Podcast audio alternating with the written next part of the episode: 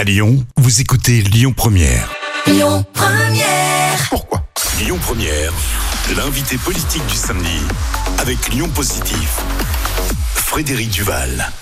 Bonjour à toutes et à tous, je suis heureux de vous retrouver pour cette nouvelle émission L'invité politique le samedi de 11h à midi sur Lyon Première pour cette première émission de l'année. Ah, évidemment, la tradition sera respectée et on vous souhaite à toutes et à tous euh, la meilleure année possible, une année euh, de résilience, de lien, d'amour, d'ouverture aux autres. Enfin, c'est ce que moi je me souhaite, donc euh, je vous le souhaite aussi. Je suis pour cette première émission avec Anne Bruniera. Bonjour. Bonjour et bonne année. Merci à vous. Vous êtes la députée de la quatrième circonscription du Rhône, qui compte d'ailleurs, et je l'ai redécouvert avec vous, un petit bout du huitième arrondissement dans lequel sont les studios. Donc vous êtes ici un peu chez vous. Vous êtes aussi conseillère du 6e arrondissement de Lyon. Et on avait euh, plaisir à commencer cette année avec un peu de polémique et les sujets ne manquent pas, et des sujets politiques, quelques polémiques. Euh, dans cette actualité, peut-être pour commencer de manière un peu légère, euh, Qu'est-ce qu'on peut vous souhaiter et qu'est-ce que vous avez souhaité à vos électeurs ou vous administrer pour 2024 Alors pour moi, 2024, c'est une année importante parce que c'est une année qui va voir euh, l'aboutissement et des événements sur lesquels je travaille depuis que je suis députée, depuis 2017, avec bien sûr les Jeux olympiques et paralympiques, puisque j'appartiens à la commission qui traite des sujets relatifs au sport, et puis bien sûr la réouverture de Notre-Dame de Paris, puisque vous le savez, je suis la députée rapporteure de la loi sur Notre-Dame et je suis le chantier. D'ailleurs, je serai au cours de ce mois de janvier euh, en haut euh, de la flèche euh, de Notre-Dame, parce que je vais aller voir l'avancement du chantier, comme je le fais régulièrement. Donc en fait, ce que j'ai souhaité à, mon, à mes concitoyens, c'est bien sûr tout d'abord la santé, car c'est le préalable à tout, et ensuite du plaisir dans tout ce qu'ils entreprendront, dans leurs projets, bien sûr, professionnels comme, comme personnels. Je pense que c'est important. Et ce que vous pouvez me souhaiter, ben, c'est de l'énergie. De l'énergie pour être toujours utile aux Lyonnais. Et du plaisir, est-ce que vous avez trouvé beaucoup de plaisir ces derniers temps dans votre travail de parlementaire, parce qu'on va rentrer un peu dans, dans les sujets un peu politiques, un peu parfois polémiques. Est-ce que ça n'a pas été des moments un peu difficiles? Et je fais référence évidemment à, au vote euh, sur la loi sur l'immigration du 19 décembre, où vous êtes une des rares députées Renaissance, je crois que vous êtes 20 hein, en tout, à avoir voté contre, et en tout cas la seule du Rhône. J'imagine que c'est pas une décision qui a été facile à prendre. Euh, comment est-ce qu'on en arrive à voter non quand on est comme ça une députée euh, du groupe Renaissance? Alors pour revenir au, début de votre question, oui, je, il faut toujours, hein, je pense, chercher du, du plaisir dans, dans, ce que l'on fait, dans, dans, nos occupations professionnelles ou, ou politiques, parce que euh, ben, un mandat c'est quand même un, un, moment un peu compliqué, difficile. Euh, on est très pris, on est aussi très attaqué, et donc il faut toujours rechercher du plaisir. Et moi, le plaisir, je le trouve toujours euh, dans euh, la rencontre hein, avec des gens que je n'aurais pas rencontrés si je n'avais pas été député, dans l'avancement de dossiers. Et bien sûr, il y a des moments plus compliqués, il y a des lois plus compliquées que d'autres. Et, et, quand je suis dans ces situations-là, de toute façon, j'ai toujours un peu la même méthode. Hein. La méthode, c'est le travail. Et sur la loi immigration, j'ai beaucoup travaillé. Euh, c'est une loi euh, que nous attendions, que nous avions euh, préparée parce qu'elle vient à la base hein, de difficultés que nous rencontrons aujourd'hui. J'avais beaucoup travaillé sur la dernière loi sur l'asile et l'immigration qui avait été portée par Gérard Collomb à l'époque. Et nous sommes dans les mêmes difficultés avec peut-être un cran de plus. C'est la difficulté de l'intégration qui doit être meilleure. Euh, de euh, la, la, protection contre euh, des menaces à l'ordre public.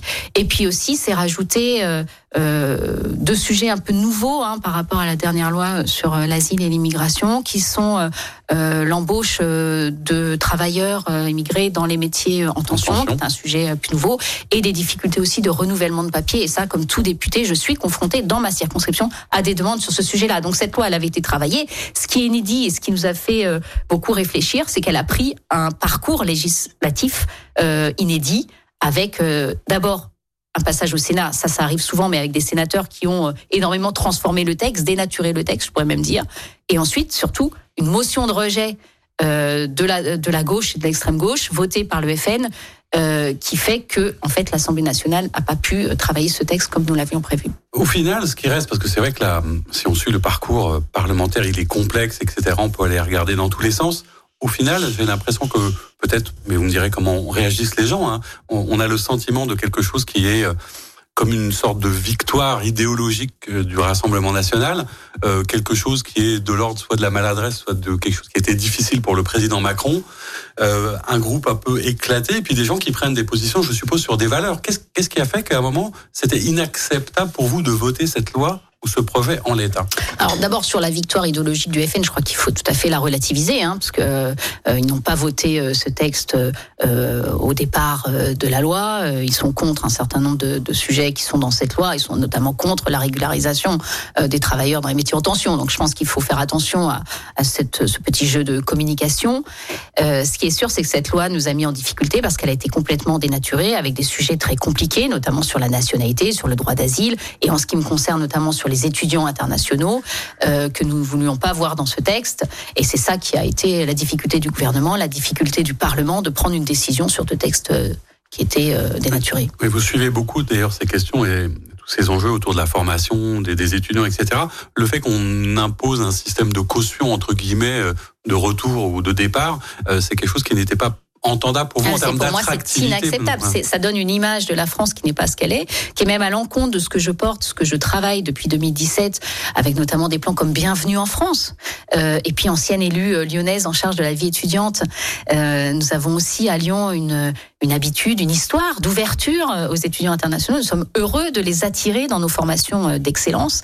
Et pour moi, ce signal d'une caution, même si elle est minime, euh, nous serions le seul pays à, à mettre une caution pour obliger à repartir nos étudiants internationaux. Pour moi, c'était inacceptable et je ne suis pas le seul à le penser d'ailleurs. Sur la question très pratico-pratique, parce que là aussi, il y a eu euh, des difficultés de compréhension, mais de, des métiers en tension. Quand on entend le, MEDEF qui dit en gros, mais il nous faut, il nous manque 4 millions de personnes pour certains types de métiers. Comment est-ce que vous comprenez les choses? Est-ce que vous êtes pour régulariser ce qui arrive euh, sur certains métiers, ce fameux article 3 qui a été beaucoup discuté? Quelle est votre position exacte sur ce sujet des métiers en tension bah, Tout d'abord, moi, ce que je, je, porte et ce que je veux dire ici, c'est qu'il faut arrêter avec l'hypocrisie. Hein, Aujourd'hui, on a un certain nombre de secteurs qui ne fonctionnent que parce que euh, des travailleurs immigrés prennent les postes. Il faut le dire, il faut l'assumer. Je pense qu'il ne faut pas mentir euh, aux Français euh, sur ce sujet. Euh, le gros, le gros différent que j'ai eu, enfin ce qui nous a un peu partagé euh, sur sur ce sujet de la régularisation des travailleurs dans les métiers en tension, c'était le fait d'en faire un article de loi avec des critères mis dans la loi ou de laisser cela au choix euh, des préfets. C'est la rédaction finale, celle qui était voulue par le Sénat et que je déplore. Alors sur ces questions, il y a aussi des, symboles de valeurs. Il y a évidemment l'opposition qui a été fortement contre, s'est exprimée sur la l'accueil, sur la tradition de la France, sur un certain nombre de valeurs, sur peut-être le fait de, de, créer des clivages supplémentaires. Je sais que vous, vous êtes sensible à ces questions et depuis toujours, vous vous battez euh, contre le Rassemblement national très clairement. Euh, sans, sans, faire d'amalgame ou de lien, euh, vous êtes aussi, euh, c'est la, la, la, députée de la, la, circonscription dans laquelle il y a le fort de Montluc. Le président était venu euh, parler d'un certain nombre de sujets, notamment sur l'antisémitisme. Et il y a une actualité qui, qui nous ramène à, à, à, ces questions et ces sujets. C'est la mort d'un des derniers des personnes ayant, ayant connu euh, la, la, déportation, Claude Bloch, et, que vous connaissiez, etc. Qu'est-ce que ça nous euh, indique? Qu'est-ce que ça nous rappelle? À quel devoir de mémoire ça nous impose un peu ce, ce, cette actualité dans euh, d'où on vient, où on va et comment on vit mieux ensemble, en fait, aussi, mmh. quelque part? Ce qui rassemble tous ces sujets, c'est la haine, euh, la haine de l'autre, hein, la haine de l'étranger ou la haine de personnes d'une confession euh, différente. Effectivement, en ce qui concerne l'antisémitisme, c'est vrai que depuis les attentats, euh, l'attentat du 7 octobre, nous avons connu un regain d'antisémitisme en France. J'ai d'ailleurs lancé un appel à Lyon euh, pour un rassemblement contre l'antisémitisme euh, à l'hiver à l'hiver dernier. Et c'est vrai que je suis je suis très attentive à ces sujets-là puisque je suis la députée du mémorial de Montluc, effectivement où Claude Bloch était très présent jusque euh, jusqu'à la fin, il a toujours été présent pour euh, expliquer euh, ce qu'étaient euh, les camps de la mort, euh, témoigner auprès des jeunes, auprès des scolaires, qui est un, un comment dire un volet très important hein, de l'action du mémorial euh, du mémorial de Montluc. donc c'est un des derniers passeurs de, de, mémoire, pas le dernier, mais un des derniers passeurs de mémoire qui s'éteint. Qu'est-ce qu'on fait d'ailleurs quand il y a plus de personnes pour transmettre. Comment est-ce qu'on imagine bah, Il a fallu y penser avant, et Claude Bloch y a beaucoup participé, euh, comme d'autres, notamment dans la défense, par exemple, de Montluc, qui est devenu un mémorial national euh, l'année dernière à l'occasion euh, de la venue euh, du président de la, de la République. Et notamment le volet sur les scolaires, les visites de Montluc et tous les événements qui sont faits autour du mémorial, comme les autres mémoriaux nationaux, sont bien sûr faits pour ça, pour transmettre la mémoire dans la perspective du jour où nous n'aurons plus de survivants, hélas. Eh ça fait partie des, sujets qu'on poursuivra. Je vous ai vous, vous interroger un peu, et je, le ferai dans le début de la deuxième partie de l'émission, sur, sur les enjeux aussi de, la laïcité. On se retrouve tout de suite pour une deuxième partie de, de notre... On se retrouve pour la deuxième partie de notre émission. L'invité politique le samedi de 11h à midi sur Lyon Première, toujours avec vous, Anne Bruniera. Je rappelle que vous êtes députée de la quatrième circonscription du Rhône, conseillère du 6e arrondissement. On a parlé évidemment avec vous dans une première partie de l'actualité sur la loi immigration, sur euh, les valeurs communes de la République, sur peut-être aussi un peu la laïcité. On parlait juste avant euh, du souvenir de Claude Bloch euh, et de la manière dont on peut transmettre la mémoire. Est-ce que vous pensez aujourd'hui d'ailleurs que la laïcité, qui est, un sujet, hein, il y a eu la, la polémique de la Baïa, un moment sur lequel vous vous êtes exprimé aussi, il y a eu alors une, un geste qui a été fait il y a, quelque temps par le président Macron au moment de, Hanouka avec euh, l'allumage de la première bougie euh, à l'Élysée. Est-ce que vous pensez que on doit, quand on est un élu comme ça, chercher en permanence à, à pacifier, à donner des signes? Comment est-ce qu'on travaille aujourd'hui la laïcité dont on sent qu'elle est bousculée et que les frontières sont assez floues en fait aujourd'hui? La laïcité, c'est un principe de la République très important et, et que effectivement nous, nous, comment dire, nous, à la fois nous chérissons et nous, nous surveillons. Moi, j'étais rapporteur d'une loi qui c'est pour le respect, confortant le respect des principes de la République, qui portait notamment sur la laïcité lors du mandat euh, précédent et euh, notamment sur les sujets euh, d'éducation puisque la laïcité, elle s'apprend. Il faut la comprendre. Nous sommes euh, un, pays où euh, elle n'est pas enseignée en tant que telle. Il faut que l'école euh, explique aux enfants ce qu'est la laïcité, parfois même à leurs parents d'ailleurs, sans, comment vous dire, sans brusquer, sans euh, injurier euh, des personnes, euh, quelles que soient euh, leurs croyances. Et je crois que c'est ça la difficulté. En tout cas, dans le monde de l'éducation, que je connais bien, puisque j'étais adjointe aux écoles à Lyon et que j'ai eu des sujets hein, de, de, de, de non-respect ou de difficulté à respecter la laïcité. je pense que ce qui gêne souvent les enseignants, c'est que ils ont peur de froisser les parents sur ces sujets-là. Et, et, du coup, euh, moi, ce à quoi je, je m'attelle avec mes collègues de la commission éducation à l'Assemblée nationale, c'est de développer la formation des enseignants aux faits religieux, euh, au respect de la laïcité et au dialogue, du coup, euh, avec les parents, avec les enfants aussi, hein, voire avec les animateurs du périscolaire si besoin. Donc ça veut dire qu'il faut à la fois expliquer, faire de la pédagogie, oui. et en même temps donner un peu l'exemple sur c'est pas pour la, la polémique, mais c'est un, un, sujet qui m'intéresse. Je me dis, tiens, qu'est-ce que j'aurais fait à sa place lorsque le président Macron, on lui, a, on lui a reproché à un moment notamment de ne pas participer à la manifestation. Il a expliqué pourquoi il ne l'a pas fait, et en même temps, on a eu l'impression qu'il cherchait quand même à rassembler les pièces du puzzle. Est-ce que vous pensez que c'est clair? Est-ce qu'on a besoin d'être encore plus clair, ou est-ce qu'aujourd'hui ça suffit et qu'on a le cadre qui permet de bien avancer? Je pense qu'il y, y, a un sujet qui est très important dans la laïcité, parce que la laïcité, ce n'est pas la négation des religions, c'est le respect de la religion de chacun, le respect de croire ou de ne pas croire, et de pouvoir exercer euh, sa religion comme on le souhaite, dans le respect bien sûr des principes euh, de la République, d'une part, et d'autre part la neutralité de l'État. Je crois que c'est les deux sujets euh, qui sont importants, le respect et la neutralité de, de l'État. Donc il y a un certain nombre de débats sur le président de la République, sur le palais de l'Élysée par rapport à, au concept d'État. Sur cette polémique, je crois qu'elle a été quand même assez instrumentalisé. Euh, je, je, reviendrai pas euh, dessus, ça, ça ne m'intéresse pas. Moi, ce qui, ce qui je trouve très intéressant à Lyon, c'est que nous avons à Lyon une histoire quand même de dialogue interreligieux tout à fait respectueux entre euh, les différents euh, responsables religieux, entre les différents responsables religieux et euh, bien sûr le maire en tout cas, c'était le cas euh, du temps de Gérard Collomb quand j'étais son adjointe. Et je pense que c'est quelque chose qu'il faut maintenir et qu'il faut chérir dans le respect des uns et des autres. Alors, ça va nous permettre justement de, de revenir à Lyon, parce qu'on sait très bien que quand on est parlementaire, on est élu de la nation, enfin avec la loi, mais on est aussi en lien direct avec son territoire d'élection et on fait le, le, lien avec les collectivités. Euh, on va parler de Lyon puisque vous êtes élu, euh, que chez un certain nombre de, de confrères, vous avez euh, commencé à réfléchir à ce que vous pourriez faire à Lyon, etc., en n'excluant rien, euh, avez-vous dit. Euh, comment vous regardez, on est encore à, à l'heure euh, du bilan presque de mi-mandat, même si on est en train d'avancer assez vite vers autre chose, comment vous regardez aujourd'hui euh, le bilan de mi-mandat de la nouvelle gouvernance écologiste à Lyon et sur la métropole D'ailleurs, est-ce que vous faites une distinction entre les deux, d'ailleurs? Ou, Alors, c'est vrai que je regarde beaucoup plus ce qui se passe à la ville de Lyon, car j'ai été adjointe aux écoles de la ville, deuxième adjointe de la ville, donc qui est une collectivité que je connais, que je connais très bien, donc je suis d'un peu plus près.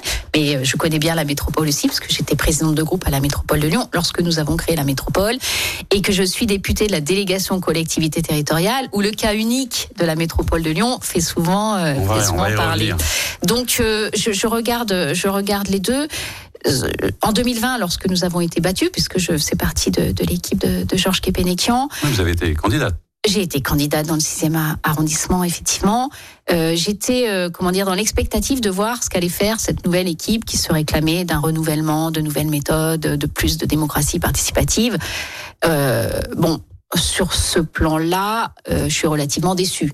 Je trouve que la relation avec les habitants est mauvaise. Je, je trouve que la présence sur le terrain est carrément insuffisante. Nous sommes à Lyon dans une ville qui a des arrondissements, avec des élus d'arrondissement qui sont justement là pour faire cette proximité hein, dont, dont, chaque Lyonnais a besoin. Et je trouve que là, euh, l'équipe en place n'est pas du tout à, à, la hauteur. Après, par contre, dans les réalisations, il y a des choses intéressantes. D'abord, il y a des inaugurations de projets que nous avons nous-mêmes montés. Donc, je suis contente de les voir aboutir. Et puis, il y, a, il y, a, des sujets que je trouve assez bien faits, comme par exemple la piétonisation devant les écoles, qui est assez bien faite. Donc, je fais un peu la part des choses des projets en tant que tels et de la méthode mm. que je trouve euh, assez, assez mauvaise, en vérité. Mais pendant un moment, c'est vrai qu'on a beaucoup accusé, euh, alors on va se focuser un peu sur, sur Grégory Doucet, le maire de Lyon, on l'a beaucoup accusé d'être en rupture avec ce fameux euh, modèle lyonnais du mm. consensus de la tradition. On parlait euh, de la laïcité, il y a eu l'incident du veau des échevins, etc. et sa conception un peu particulière. On les a accusés à la fois d'amateurisme et en même temps euh, de ne pas forcément aimer Lyon, de ne pas aimer les Lyonnais ou de ne pas faire quelque chose de spécifique pour Lyon. Est-ce que ça, vous pensez que c'est pas quand même un peu derrière eux? Et moi, quand je regarde l'évolution de Grégory Doucet depuis un certain nombre de mois, j'ai l'impression et qu'il a tiré des conséquences et qu'il est sur autre chose maintenant. Ah, moi, ce que je comprends, c'est qu'il a décidé de se représenter et que du coup, il se recentre et, se, euh. police un, petit peu. Mais euh, ce qui est sûr, c'est que euh, cette, la politique qui est menée aujourd'hui, elle, euh, on le dit souvent, je suis pas la seule à le dire, elle pourrait être menée dans une autre ville, ce serait, euh, ce serait la, la même chose. Et par rapport au modèle lyonnais, qui est un, sujet que j'ai mis du temps à comprendre quand j'ai été élue, parce que je suis l'une des dernières euh, élues euh, de l'équipe de, Gérard Collomb. J'ai mis du temps à comprendre ce qu'était le modèle lyonnais, et je vois qu'aujourd'hui, il est très très abîmé en vérité. Le modèle lyonnais, pour moi, c'est cette capacité à travailler avec tout le monde, public, privé, majorité, opposition, rassembler toutes les énergies pour le bien des Lyonnais. Euh, on voit bien que c'est pas du tout la méthode aujourd'hui de Grégory Doucet, ni même celle de Bruno Bernard, même s'il est un peu moins clivant.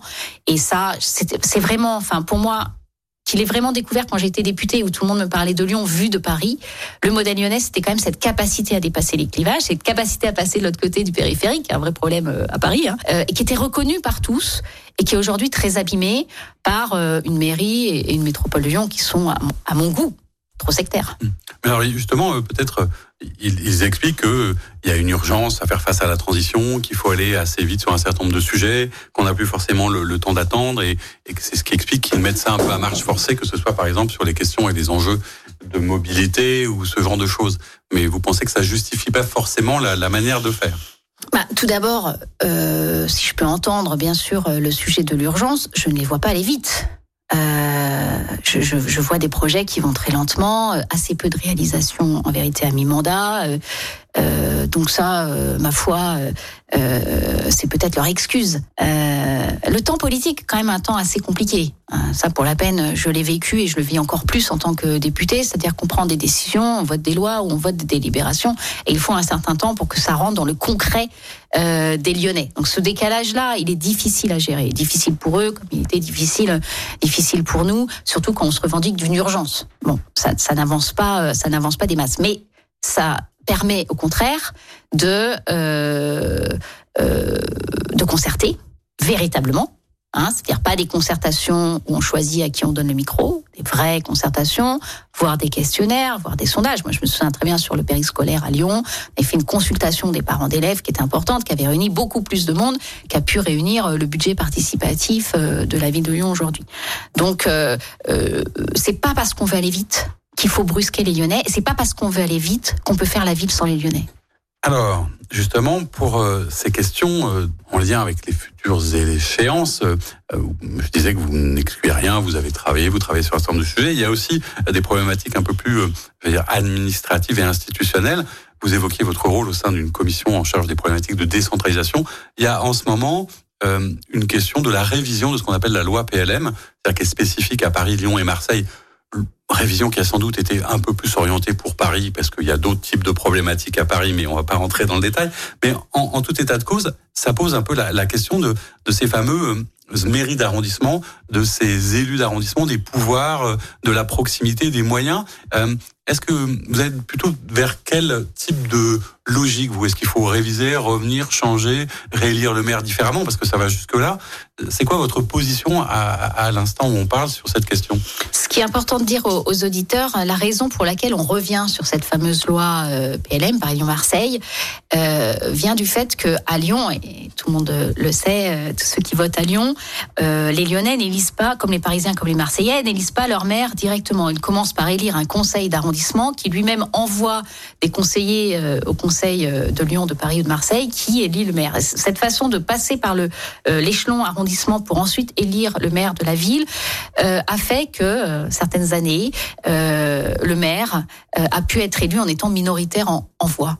Et, et, autre chose, c'est que euh, dans ces trois villes-là, le maire n'est pas élu comme dans toute autre commune française. Donc c'est pour ça que le dossier a été réouvert. Plusieurs députés avaient fait des propositions de loi par le passé. Effectivement, mes collègues ont voulu euh, rouvrir ce, ce dossier. J'y travaille bien sûr pour Lyon, car euh, il faut à tout prix que les particularités lyonnaises soient prises en compte, notamment la particularité de la métropole de Lyon, puisque Lyon aujourd'hui a son échelon mhm. de proximité qui est l'arrondissement, comme Paris euh, et Marseille, mais il a aussi son supra-échelon, mhm. qui est la métropole de Lyon, et bien sûr les trois échelons s'emboîtent, ce qui n'était pas le cas euh, de la métropole de Paris, la métropole de Marseille, fonctionne pas du tout de la même façon. Sur la métropole, il y a en parallèle une proposition de loi, je crois, qui a été faite par le sénateur Étienne Blanc et par oui, et j'en ai fait une aussi, moi. Un député, voilà.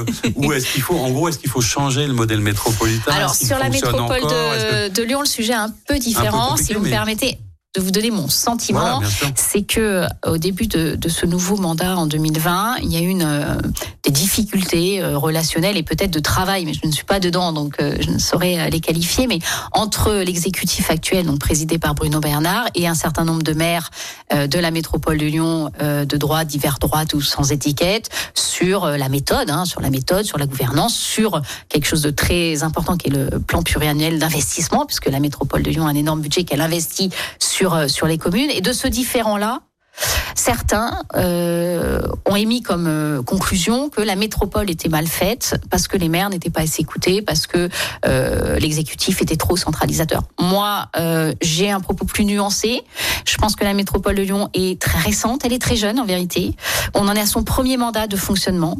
Il faut, il faut l'analyser avant de, le changer. Et en tout cas, jamais je ne prendrai un retour en arrière. C'est pas trop mon genre de prôner des retours en arrière. Je suis plus pour des progrès en avant. C'est la seule structure intercommunale dans laquelle on élit directement du coup le, président quand même, ce qui en fait une spécificité à, ce, jour. À ce jour. Alors si, si on veut conclure sur, sur la question, puisque du coup on était parti sur la métropole, mais sur la question de, de cette loi PLM, etc., qui aurait pour conséquence peut-être d'amener à ce qu'on élise directement le maire de Lyon. Est-ce que vous, vous êtes plutôt dans cette logique? Est-ce que ça vous semblerait normal? Est-ce que c'est possible avant les prochaines échéances?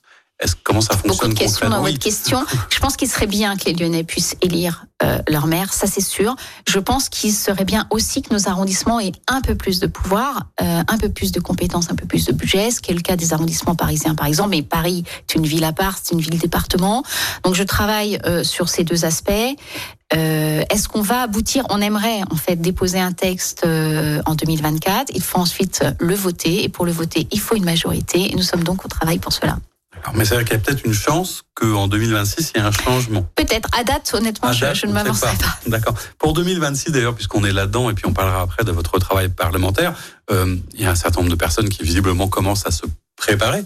Euh, Grégory Doucet a dit qu'il était candidat, il l'a fait très tôt, ça a d'ailleurs surpris tout le microcosme. Oui, c'est vrai. À droite, de mémoire, le seul qui soit déclaré, mais on n'en entend plus trop parler, on l'avait reçu ici, c'était Christophe Marguin. Après, on parle beaucoup d'un certain nombre de personnes de droite, etc. Qu'est-ce qu'il en est pour euh, votre famille politique de, de Renaissance et de comment est-ce qu'on la qualifie d'ailleurs? Alors, qui vous rassemblez Merci, merci de cette question sur ma famille politique. Alors, mon parti est bien sûr Renaissance. Ma famille politique est un peu plus large, puisque je qualifie de la majorité présidentielle, donc avec deux autres partis qui sont le Modem et Horizon. je dois vous dire que notre comment dire, ce qui nous occupe aujourd'hui, ce sont les élections européennes. Je pense qu'on a un certain nombre de partis et c'est sur quoi nous allons mettre toute notre énergie euh, de ce premier semestre 2024. Euh, en ce qui concerne les échéances suivantes, c'est-à-dire les municipales et métropolitaines, en ce qui nous concerne à Lyon, 2026, le temps est au travail, selon moi, euh, pour un projet, parce que c'est pas tant d'avoir des candidats, mais il faut surtout avoir un projet à présenter aux Lyonnais. Moi, c'est ce à quoi je travaille aujourd'hui et on verra de quoi demain sera fait. Comme les, politiques souvent disent qu'on n'exclut rien, qu'il faut d'abord fabriquer un projet, que vous nous interdisez Oui, moi je crois beaucoup, bah, vous le verrez d'ailleurs, et je pense que sur 45 minutes d'émission, vous l'entendrez, le travail est important pour moi. Et, euh, et je, je, pense qu'il faut présenter aux Lyonnais quelque chose qui euh, leur correspond. Mais au-delà, au-delà d'ailleurs de, des questions de personnes, hein, parce que vous avez raison, c'est sans doute un peu tôt, est-ce que vous pensez que hum, par rapport à la, la, gouvernance qui est en place et qui est assez installée, hein, écologiste, euh, il y a la droite euh, traditionnelle où il y a un certain nombre de candidats aussi. Pour votre famille, est-ce que vous pensez qu'il y a un espace, c'est ça aussi que je veux dire, entre deux, branches un peu éloignées Est-ce qu'il y a une place au centre, en fait, du en même temps, quelque part? Oui, c'est une question très pertinente que vous posez là. D'ailleurs, certains me disent qu'il n'y a pas d'espace pour nous et qu'il faudra faire un choix. Moi, je crois véritablement qu'à Lyon, il y a un espace, un espace au centre, euh, au centre droit et centre gauche, euh, que je représente et où je me situe très bien, d'ailleurs aussi dans le 6e arrondissement, entre une droite qui euh, euh, parfois se, se rapproche de l'extrême droite, qui pourrait perdre une droite modérée, avec qui euh, je travaille, que je représente, et euh, une gauche qui s'extrémise aussi avec la NUPES, c'est très clair. Euh, je pense que oui, il y a un espace pour nous, et particulièrement à Lyon. Eh ben, on parlera encore de tout ça et d'autres sujets, notamment des élections européennes, dans une troisième partie de notre émission à tout. On se retrouve pour la troisième et dernière partie de notre émission L'invité politique, le samedi de 11h à midi sur Lyon Première. Toujours avec vous, Anne Bruniera. Je vous rappelle que vous êtes députée de la quatrième circonscription du Rhône, conseillère du 6e arrondissement, qu'on parlait avec vous de tout un ensemble de sujets, y compris euh, des échéances à venir. Et parmi les échéances, on l'a rapidement évoqué, mais c'est important d'y revenir. Euh, il y a les européennes, ce sont les prochaines qui arrivent en, en juin 2024. Quand on regarde un certain nombre de paramètres d'opinion, on s'aperçoit, alors est-ce que c'est bien, pas bien, vous allez nous le dire, que c'est quasiment parmi les dernières préoccupations des Français. Comment est-ce qu'on explique que les Français s'intéressent toujours aussi peu à ces élections? Moi, ce que je retiens de mon mandat, j'ai d'abord été élue d'arrondissement, puis euh, adjointe au maire de Lyon, puis députée. Je, vois, je suis souvent sur les marchés et ailleurs pour euh, rencontrer mes concitoyens, qu'en général, les sujets qui intéressent le plus, c'est ceux qui vous touchent au plus près, en bas de chez vous, au plus près de, de vous. Donc, une petite explication du fait que les européennes aujourd'hui ne passionnent pas les foules. Je pense que c'est encore, voilà, c'est encore un peu loin. Et puis nous sommes quand même, enfin c'est pas vous que je vais l'apprendre sur une radio, dans une société quand même de l'immédiateté, du fait divers qui remplace le fait politique, qui remplace le fait divers, etc. Et, et, et donc il va falloir peut-être un peu de temps. Nous, en ce qui concerne les partis politiques et particulièrement le mien, bien sûr, Renaissance, on est euh, très très investi sur ces élections. L'Europe a toujours été au cœur de notre projet et je vais dire encore plus aujourd'hui qu'hier avec les différentes crises que nous avons connues. Nous voyons bien à quel point l'Europe, dans euh, la protection des Français, dans notre souveraineté euh, européenne, dans notre puissance européenne, est importante. Et on voit bien se, profiler euh, un duel qu'on avait déjà eu par le passé, mais qui est encore plus prégnant aujourd'hui. Euh, des euh, eurosceptiques, euh, voire des ex-Brexiteurs qui, qui se disent plus comme ça aujourd'hui, parce que le Brexit n'étant pas une mmh, très forte réussite, on ne parle plus de sortir l'Europe, mais enfin de revenir quand même à des puissances nationales. Et par contre, notre parti et d'autres qui veulent l'Europe la plus forte possible. Et en disant et en rappelant, parce que je pense que c'est très important, que nous voulons une France forte dans une Europe forte et que les deux ne sont pas euh, antinomiques. Et qu'aujourd'hui, à l'échelle du monde et de la planète et des crises qui sont les nôtres, il faut que ça se traite à, à l'échelle européenne. À cette échelle-là, on a les plein questions migratoires, par exemple, sûr. ne que ça dont on parlait, se traitent à ce niveau-là. Mais les questions migratoires, mais les questions environnementales. je veux dire, on le voit bien et on a eu de nombreux débats sur des sujets environnementaux que les traités à l'échelon français ne suffit pas.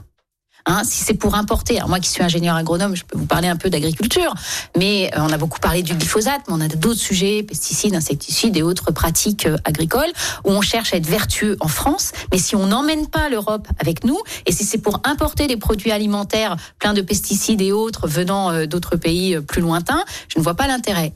En plus du bilan carbone. Donc, euh, il y a énormément de, de, sujets qui se traitent à cette échelle, à cette échelle-là, et je trouve, alors je suis peut-être pas objective, mais je trouve que depuis 2017 et notamment grâce à notre président de la République, l'Europe a fait d'énormes progrès. On l'a vu pendant le Covid. Je pense que personne n'a oublié à quel point pendant le Covid, l'Europe a été là pour protéger euh, les Européens, mais il y a un certain nombre d'autres sujets sur lesquels elle a énormément progressé. Alors, parmi les travaux qui sont les vôtres, nombreux, et on disait que c'était un peu votre année 2024, puisque vous aviez lancé pas mal de chantiers et suivi un certain nombre de, dossiers qui arrivent aujourd'hui, je vais dire à échéance en partie. Il y a notamment les, questions et enjeux autour de la, on va dire, de la sécurité routière au sens large, et notamment euh, de la loi que vous portez autour du délit d'homicide routier, dont on va parler un peu plus précisément. Sur juste les, peut-être les, les questions de sécurité routière, parce que les gens font pas toujours la différence. Il y a eu une décision assez récente je voulais juste connaître votre avis, puisque j'ai entendu plusieurs points de vue euh, sur le fait que euh, pour des petits excès de vitesse, on n'allait plus enlever de points des gens disent bah c'est du bon sens et puis on entend quand même des associations euh, sur ces sujets qui disent bah peut-être que ça va autoriser de nouveau l'excès. Est-ce que vous avez un avis vous qui connaissez bien ces questions? Oui, bah les associations sont tout à fait dans leur rôle d'appeler à la prudence, euh, d'appeler bien sûr à, à, limiter les comportements à risque sur euh, la route. Euh, le sujet c'est est-ce que un dépassement de moins de 5 km/h est un danger euh, sur la route? Moi qui travaille sur l'homicide routier, qui est bien sûr le cas extrême d'accident sur la route, je sais bien que pour un homicide routier, euh, il y a un certain nombre de circonstances aggravantes, et c'est d'ailleurs sur ça que nous travaillons, et qu'on est sur des excès de vitesse qui sont largement, mais largement au-dessus de 5 km heure. Donc moi, je, je vraiment, je distingue les, deux, sujets, mais je comprends que les associations euh, fassent, euh, fassent leur travail. La vitesse, en tout cas, est toujours un facteur Toujours. Premier, oui, toujours. clair. Alors, quelle était l'origine de, de, de, ce, ce, sujet dont vous êtes emparé, du délit d'homicide routier? Comment est-ce que c'est né? Qu'est-ce que vous voulez proposer et comment ça va se concrétiser dans les, dans les jours à venir? En fait, c'est un, c'est une proposition de loi donc qui est donc écrite par un député, en l'occurrence euh, moi-même, euh, sur la création donc d'un homicide particulier, l'homicide routier. À l'origine de, ce travail législatif, il y a hélas euh, euh le décès euh, d'une jeune femme dans le sixième arrondissement. Je n'étais pas encore députée, j'étais adjointe au maire, euh, au maire de Lyon à l'époque, euh, dans un accident. Donc elle, une jeune femme tuée, une jeune femme handicapée à vie qui étaient toutes deux sur un trottoir et pas le moindre cours Richard Vuitton. Donc, vous voyez quand même la largeur euh, du trottoir cours, cours, euh, cours Vuitton, pardon, pas cours Richard Vuitton, cours Vuitton, et euh, donc fauché par un chauffard avec multi circonstances aggravantes, comme là c'est souvent le cas, c'est-à-dire excès de vitesse, vous l'avez dit, feu grillé, conduite en état de, enfin sous l'emprise de stupéfiants, qui est un vrai sujet, etc., etc. Et euh, en fait, ce qui, une, une association s'est montée à ce moment-là, qui s'appelle Et si c'était vous, euh, dont je connais bien les, les, présidents avec qui je travaille, et qui euh, m'ont demandé donc de, de, de, travailler sur ce sujet, ce que j'ai fait. Et la loi qui aboutit, qui sera étudiée dans l'hémicycle fin janvier 2024, montre à quel point il faut être persévérant oui, parce que ça n'existait pas. En fait, on peut se demander alors, alors que la sécurité routière fait partie des politiques publiques, etc., sur lesquelles il y a des avancées. Pourquoi est-ce que ça n'était pas encore Alors aujourd'hui, en fait, quand vous tuez quelqu'un sur la route, c'est un homicide qui peut être qualifié d'involontaire euh, enfin qui est qualifié d'involontaire malgré toutes les circonstances aggravantes.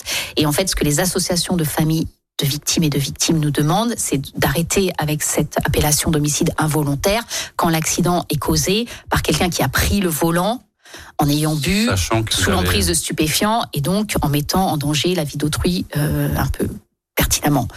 Et, euh, et le fait d'avoir un procès euh, pendant lequel euh, le conducteur est jugé. On entend parler d'homicide involontaire tout au long du procès, extrêmement traumatisant pour les familles. Et, tout est parti de là. Je suis très heureuse d'aboutir sur ce sujet. Je vais continuer. Ben, dès lundi, je serai au travail avec les associations, euh, puisque nous avons appris fin d'année. Ben, nous avons appris fin décembre que, que, la loi était à l'agenda, parce que le plus important, enfin le plus difficile, c'est de mettre une loi à l'agenda, surtout quand c'est une loi de député, donc une loi du gouvernement. Oui, on a on a des créneaux et on n'en a pas assez. Euh, euh, et, ce qui est important, c'est que cette loi est trans. Oui, voilà. Ce qui est important, c'est que cette loi est transpartisane. Nous étions plusieurs députés à avoir travaillé sur ce sujet tous, hélas, parce que nous avons connu euh, des décès, et souvent de jeunes personnes d'ailleurs, dans nos circonscriptions. Et euh, du coup, je me suis rapprochée de mes autres collègues, et notamment d'un collègue euh, du sud de la France, Éric Poget, qui est un député des Républicains, pour faire une proposition de loi transpartisane. Nous avons mis nos rédactions en commun et abouti donc à une proposition de loi qui est aujourd'hui signée par un certain nombre de groupes politiques. Et c'est ce qui fait, je pense, qu'elle a avancé plus vite. Et d'ailleurs, nous considérons tous les deux, mais bien au-delà, que c'est un sujet qui dépasse ces clivages politiques, bien évidemment. On suivra ça avec attention, euh, le, bout de chemin de la loi. Parmi les autres sujets dont vous vous occupez, c'est un peu plus joyeux, un peu plus festif et en même temps éminemment ah bah, symbolique. Quand même, c'était parti quand même d'un fait divers dramatique. Fait divers dramatique. Exactement. Vous rappeliez que vous suiviez tout ce qui a trait à Notre-Dame de Paris, à la reconstruction, au chantier, etc.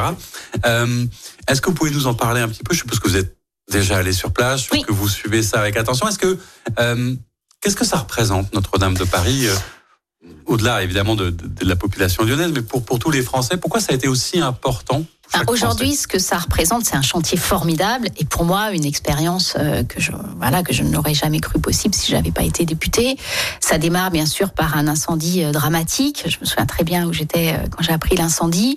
Du coup, je suis, je me propose immédiatement pour porter la loi euh, pour la reconstruction de Notre-Dame de Paris, qui est une loi qui a surtout servi à sécuriser les dons, parce que les dons ont afflué. Et quand même, ce qu'il faut retenir de Notre-Dame de Paris, c'est l'élan de générosité incroyable en France, mais au-delà, euh, au-delà de France.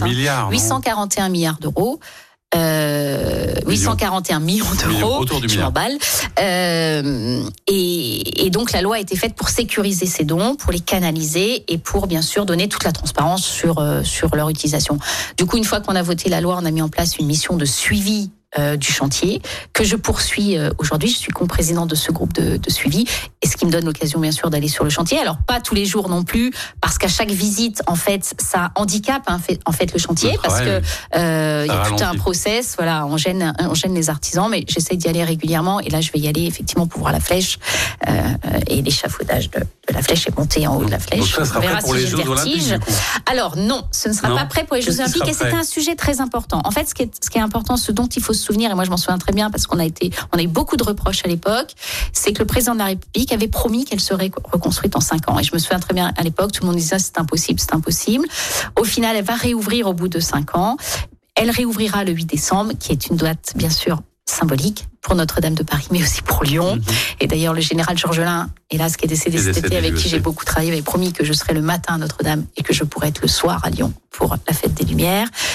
Euh, ce délai va être tenu grâce à un élan incroyable euh, sur ce chantier, 1000 personnes qui travaillent tous les jours pour Notre-Dame, pas toutes sur le chantier, hein. il y a eu, vous savez, beaucoup de travaux sur d'autres sites euh, plus loin que, Notre-Dame, et, et, ce délai va être va être tenu, mais pas pour les Jeux Olympiques. D'abord parce qu'on avait besoin des quelques mois entre les Jeux Olympiques et la réouverture pour finaliser la restauration, et ensuite parce qu'on s'attend un afflux de visiteurs absolument inédit. Notre-Dame était déjà le deuxième monument le plus visité. Euh, là, on s'attend vraiment à, un afflux de, visiteurs incroyable. D'ailleurs, c'est déjà le cas aujourd'hui, alors qu'on peut pas rentrer dedans, mais rien que de faire le tour du chantier, et il y a beaucoup d'expositions. Voilà. Donc, ça aurait été vraiment difficile, surtout que l'une des problématiques de Notre-Dame, au-delà du bâtiment en tant que tel, c'est ses abords, et notamment le flux de visiteurs, notamment dans un contexte de sécurité et de risques, bien sûr, d'attentats terroristes qu'il ne faut pas oublier. On suivra ça là encore avec attention. Ça vous donne peut-être l'occasion, en petite question d'actualité, je, je, pense imaginer ce que vous allez me répondre, mais je, je le fais quand même, que vous croisez de temps en temps le président Macron, enfin du moins c'est ce qu'on imagine, au moins sur Notre-Dame. On est en plein cœur d'une actualité, on bruisse de, de rumeurs sur un possible remaniement. Est-ce que vous avez des informations et est-ce que vous pensez d'ailleurs qu'il faut remanier le gouvernement à cette période, peu de temps avant les européennes, au-delà de ça Est-ce que vous avez un avis ou est-ce que ça vous regarde pas? Alors, je ne vous apprends rien en vous disant qu'un remaniement ministériel n'est pas dans mes attributions. Euh, que tout député, moi, mon travail, c'est de travailler avec le gouvernement donc avec bien sûr euh, la première ministre, mais surtout les ministres euh, avec lesquels je, je, travaille sujet. Donc, par exemple sur homicide routier, le garde des sceaux, le ministre de l'Intérieur, dans ma commission avec le ministre de l'Éducation nationale, bien évidemment, la ministre de la Culture. Donc, je peux pas dire que je sois véritablement en attente d'un remaniement. Effectivement, je lis les médias euh, j'écoute les médias. Parce qu'à un moment, on avait parlé de vous sur le précédent. Oui, ça c'est vrai.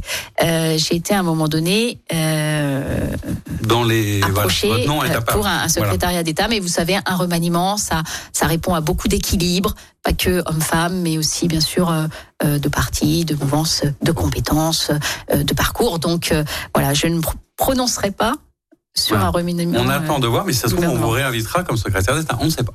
Voilà.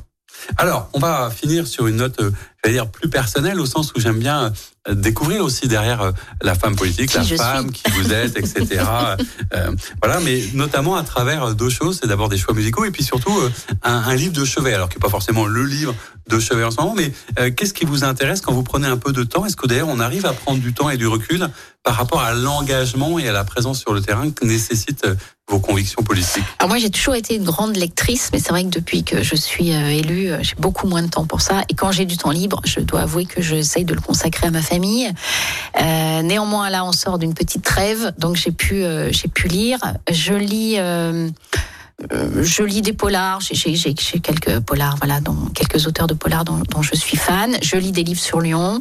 Je lis aussi un peu de philosophie ou voire de développement personnel pour aller mieux. Et en général, je lis euh, un chapitre tous les soirs en rentrant de séance à minuit. Euh, voilà, quand je rentre de l'hémicycle. Là, c'est plutôt de la philosophie.